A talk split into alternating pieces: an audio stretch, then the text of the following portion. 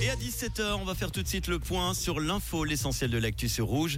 C'est avec Robin Jonin. Bonjour Robin. Bonjour Manu, bonjour à tous. Les infrastructures hydrauliques lausannoises doivent être rénovées. Un premier crédit de 29 millions de francs est donc soumis au conseil communal, notamment pour renouveler les conduites des sources du Pays d'en haut et du pont de Pierre au-dessus de Montreux. Deux conduites vieilles de plus d'un siècle qui fournissent environ 20% de l'approvisionnement de ce réseau. Zurich et Bâle ont décrété des interdictions de manifester en raison de la situation sécuritaire tendue suite à la guerre au Proche-Orient.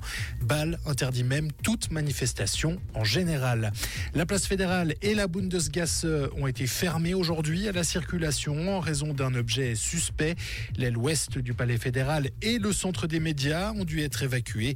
L'alerte a finalement été levée peu avant 15 heures. Si deux objets ont effectivement été trouvés selon la police bernoise, sont avérés inoffensifs.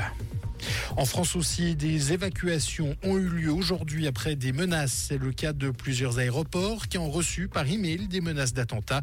Six aéroports français sont donc concernés, dont ceux de Lille, de Nantes, de Toulouse ou encore de Nice. Le château de Versailles a pour sa part de nouveau été la cible d'une alerte à la bombe aujourd'hui. Il a été évacué avant de rouvrir ses portes après cette fausse alerte. Et la Suisse voudrait accueillir les Jeux Olympiques. Suisse Olympique souhaite en effet présenter une candidature au CIO pour les Jeux d'hiver 2030. Si 2034 reste une option alternative, 2030 est bien la priorité. Le comité international olympique prévoit en effet dès le mois prochain les premiers échanges avec les candidats potentiels. Outre la Suisse, les Alpes françaises et la Suède ont fait part de leur intérêt pour les Jeux Olympiques 2030. Merci Robin, autour de l'info tout à l'heure à 18h sur Rouge. Comprendre ce qui se passe en Suisse et dans le monde, c'est aussi sur Rouge.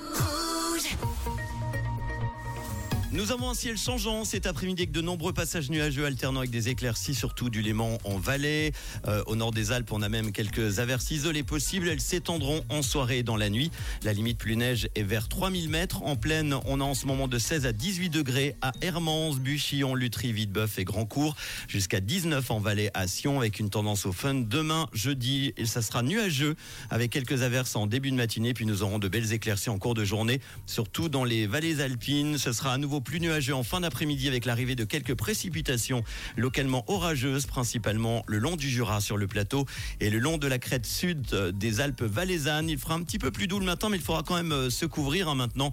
Nous sommes bientôt euh, fin octobre avec des températures qui avoisinent les températures normales. Minimum 11 degrés, maximum 18 degrés, jusqu'à 21 degrés l'après-midi en vallée, qu'un fun parfois fort dans les Alpes.